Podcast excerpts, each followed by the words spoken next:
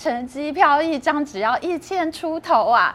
县政府呢还会另外再给交通和图书补助四千块，就学津贴一万块，还有医疗公车都免费。怎么就没有人跟我讲这件事情呢？我觉得去金门念大学很好啊！感谢金主爸爸、钻石妈妈，谢谢你们。好了好了，大家不要再敲碗了，我们的会员制上线了，现在就加入会员，记得在网站上加入，避免被抽苹果税哦。Hello，大家好，我是 Amy。前段时间呢，我去金门玩，参加坑道音乐节，这是我第一次去金门，我真的被吓到。金门就是一个小小的岛，你爬上太武山去看，整个金门尽收眼底，小小的一片，连种田的地都没有多少。可是金门人呢，就是有一种奇怪的本事，他们拿到什么东西，就能把什么东西做出名堂来。地上种高粱，他们就做出超有名的金门高粱酒。他们跟中共打八二。三炮战，一大堆钢炮掉到地上，他们就做出来超有名的吴师傅菜刀。金门的地方太小，没有经济规模，他们就去东南亚做生意，赚了钱以后拿回金门盖洋楼。整个金门有好多豪华大洋楼，建筑之大，工艺之精美，比大道城迪化街还要夸张好几倍。我只是去金门度假，背了一个包包过去，没有想到带了三大包回台湾，真的超好买。他们叫金门，真的就没叫错，根本就是满地长黄金，钱都满出来的一个金门。以后呢，请不要再叫我们信义区是天龙人了，金门人才是天龙人中的天龙人。几乎家家户户都有东南亚亲戚，在整个东南亚有一个南洋金门帮，掌控了各种的商业资源。我随便讲几个人：新加坡大华银行集团的主席黄祖耀，文莱的百货大王林国明，事业横跨公路建设、酒店、度假村、购物中心的马来西亚杨中礼集团，他的创办人杨中礼呢，这几个人他们都是金门人。这个杨中礼的集团，他们还办了好几次的世界金门日。想要发扬光大金门这个小岛。金门的户籍人口是十四万人，常住人口大概六七万。但其实整个金门它是向东南亚、东北亚发散的。每一个金门的村落，他们都会去不同的国家发展，带着他们这一种拿到东西就能做出名堂的本事。整个马来西亚、新加坡、印尼、越南、菲律宾、泰国、香港、日本，整个东南亚到处都有金门人。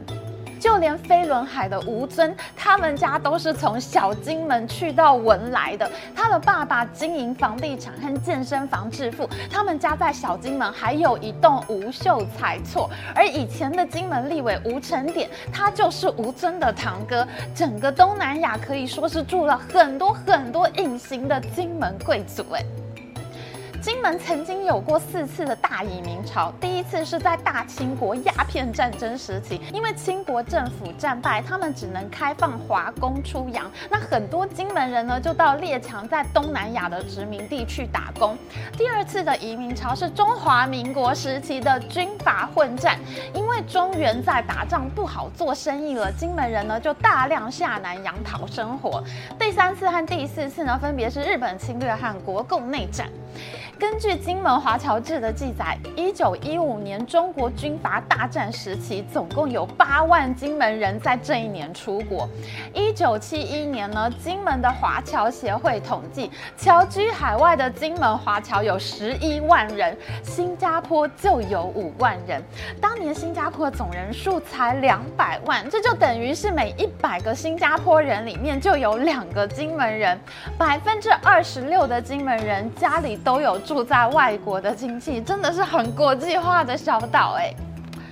因为金门要跟很多国家来往，金门人呢，他就自己办了通信的收发机构，叫做民信局。他们还自办汇款哦，在金门、厦门都有分行和联行。他们自己不但可以做金融，还可以做通讯。哎，这次呢，我在一家叫做存德中药行的百年老店买了超多胡椒粉啊、十三香啊、肉骨茶包啊、四物药包啊。这家中药行呢，因为跟南洋做生意，他竟然就用往来的商船帮忙再送信件、处理侨汇，还有寄包裹。中药行也在办民信局，真的很神奇耶。下飞机到回台湾，我在金门住了四天。很奇怪的是，我遇到的每一个人都很有气质，讲话超温和，怎么好像都是书香门第出来的感觉呢？我朋友告诉我，金门呢其实根本就是一个学霸之乡。金门最早出名呢，是在中世纪大唐帝国的时候，因为当时呢，唐王朝发生了安史之乱，没有办法再跟西域买马了。那当时呢，福建省的这个团练观察使，这就是地方自卫队的一个长官，那他就建议在福建养马，开了五个马场，其中一个马场就在金门。所以现在呢，金门有很多地名都跟马相关，像是四湖啊、马坪啊这些地方。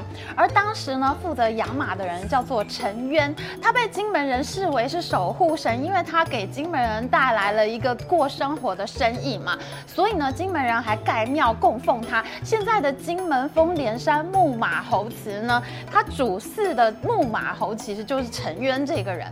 金门人得到好的发展以后呢，他们非常的重视教育，文教风气鼎盛。金门人呢，他们在外地发财了以后呢，就会回金门来盖学校。在大明王朝时期，儒家理学的代表朱熹呢，他就曾经到金门设立过书院。他还说过呢：“此日山林，即他日如林。”结果呢，朱熹讲的非常准。后来发生的事情真的很夸张，因为金门人考取科举录取的人实在太多了。那明西。宗呢，甚至把其中一个地方赐名叫琼林，就是说这个地方呢，就是玉树临风，玉做的树林就叫做琼林。那事实上呢，有几个台湾的科举王，其实都是金门世家出身。像是新竹呢，有一个叫郑用锡，如果你是新竹人，你一定知道，就是这个郑用锡呢，是台湾纳入清朝的版图之后第一个进士，有开台皇甲之称。那现在国文课本这个部定古文里面呢，甚至还收录了郑用锡写的《劝和论》。那郑用锡的故居现在是新竹市定古迹，这座建筑物呢，它采用的就是金门常见的格局和工法哦。台湾被清帝国纳入版图之后呢，总共出过三十三个进士，已经算是很厉害了。然而金门在中国历代是出过五十个进士，以金门这么少的人口，却出了这么多的进士，真的就是学霸之乡。难怪呢，金门人讲话呢，就是自带一种儒雅感。文风鼎盛就算了，金门的军武之风竟然也非常的强。从中国明代开始呢，金门就是对抗日本倭寇的重镇。其实金门这个名字呢，就是希望它固若金汤，雄镇海门。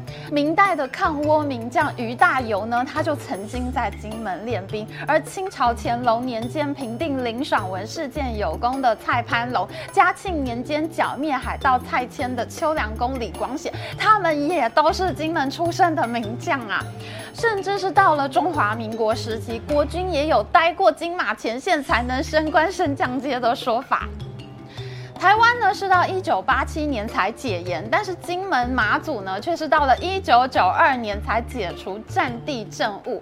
那金门马祖呢，其实他们在战地政务时期呢，他们最高的决策机关就是战地政务委员会，基本上呢就是军方在主导金门的行政。那金门马祖这两座岛呢，会成为台湾的反攻大陆前线，其实是一个大意外。本来呢，蒋中正总统认为反攻大陆最好的方案呢，是利用韩战从朝朝鲜半岛出兵，陆路进入中国。但是呢，蒋中正这时候又考虑到，美国应该不会让他这么做，而且如果他要从东北出兵的话，美国西点军校毕业的孙立人将军呢，可能会是美国更喜欢的选择。所以呢，蒋中正总统他在一九五零年的十一月，他写日记的时候，他就说，那在中国沿海的这几座岛屿上面呢，去进行有限的空军、海军行动，可能就是他少数可以做的事情。而且他明明知道，在中美共同防御条约里面，并没有明确的包含金门和马祖，但是呢，美国必须要协防中华民国的领土，所以呢，蒋中正总统他就在金门岛上放了越来越多的兵力，这就迫使美国必须要协防金马。哇，这很有趣诶！以前呢，中国的明代、清代都是拿着金门来保护大陆、打日本、打敌人。可是呢，蒋中正他却是拿着金门来打大陆，战略的意义完全不同。金门呢，于是呢就是变成一个全民动员的战备小岛。它经常呢，民众就要做战备的工作和公共工程，开路啊、挖壕沟什么的都要做。后来更夸张，还发展成五户联保。查户口的时候，如果发现你家里有违禁品，你会连累你的邻居亲戚一起被处罚。这简直呢就是商鞅的连坐法重现了。化管理带给金门最大的惊奇，应该就是金门酒厂了。金门高粱从一开始就是反攻大陆政策下的产物。一九四九年呢，有一个金门居民叶华成，他在自己的家里成立了金城酒厂，酿出了高粱酒，寄放在国军部队的合作社贩卖。当时呢，担任防卫司令官的胡琏将军，他也是打赢八二三炮战的将领。这个胡琏将军，他一喝高粱，惊为天人，觉得这个酒很有搞头。那他他就想要来盖酒厂养大军。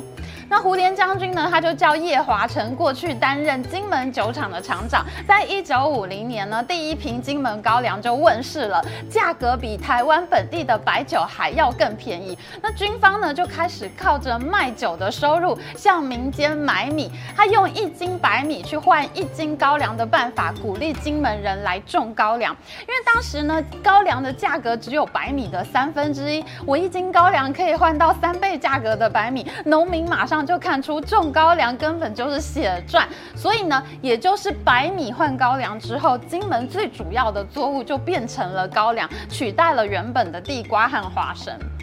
这个金门酒厂不得了，它还家家户户配酒，深受金门人的喜爱，甚至年轻人呢，如果在金门酒厂工作，还会被认为是值得托付终身的对象。哎。哇，我觉得胡琏将军真的很聪明，很有企业头脑耶！难怪金门最大条的路就叫做博玉大道，就是胡琏将军的字号。那金门高粱酒呢，就这样变成了台湾的代表酒。以前呢，金门跟台湾其实是没什么关系的，他们跟中国大陆和东南亚的联系更深。但是呢，高粱酒却是真正金门跟台湾在同一个政权之下的新产品。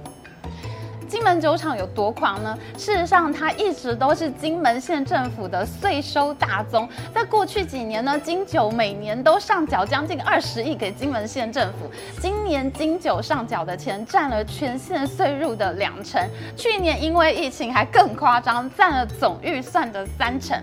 我们台北市政府的营业事业收入也才百分之五，全台湾没有任何一个地方政府的营业事业收入和捐献收入比金门还要更夸张的。那金门酒厂呢？如果当年销售不好，就会直接冲击金门县政府的预算。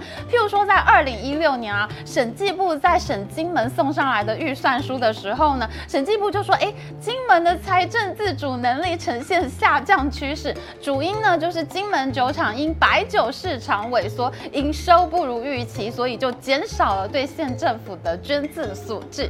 那审计部还叫金门县政府啊，你不要太依赖金酒的捐赠啦，你应该要多方。开源，哇哦！一间公司上缴的钱可以影响地方政府的财政能力，真的是很了不起哎。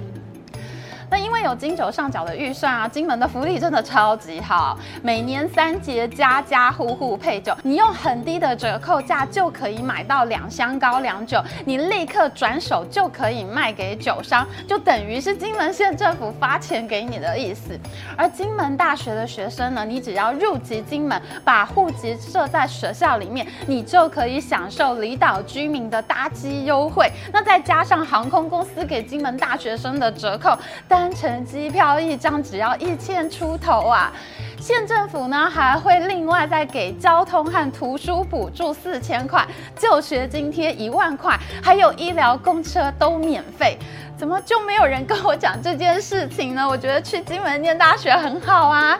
那金门高粱的品质呢是相当优异的，即使跟中国的茅台酒五粮液相比都不输。以前金酒的董事长雷倩呢，他就曾经喊出“毛五金”的行销策略，把金门高粱跟茅台五粮液并称三分天下，要去分中国的市场。事实上呢，金门高粱就是赢得过中国白酒的。哇，我去金门真的好喜欢哦，因为我就是做财经、做商业报道的，看到这种可以把任何东西换成黄金的地方，简直是太开心了。他们各种做生意的想法啊，做生意的热情啊，都让我觉得非常的感动。那最后呢，我想知道的问题就是，金门人一直都跟中国比较密切，他们也比较靠近中国，真的可以游泳到厦门？那金门马祖对台湾还有感情吗？而且现在呢，有越来越多人认为中共攻台的一个剧本呢，其中之一就是拿下金马，就像是俄罗斯先拿下乌克兰的克里米亚半岛一样。那我在金门的朋友告诉我呢，其实金门跟中国的关系是真的很紧密，很多金门人呢都在厦门买了房子。那金门现在的自来水呢，也是从厦门拉水管过去的。地下水呢，因为非常的珍贵，金门人都拿去做高粱了，所以他们自己喝的自来水呢，是从厦门过来的。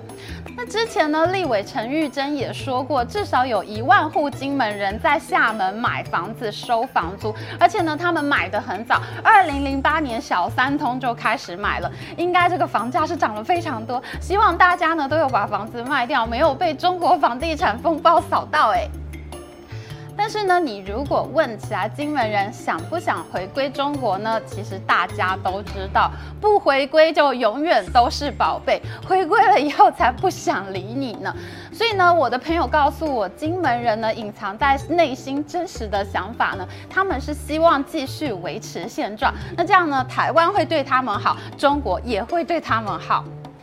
至于中共如果要打金门呢，他们会得到两个在战略上无足轻重的岛屿，因为金马对台湾是重要，因为台湾是反攻大陆嘛。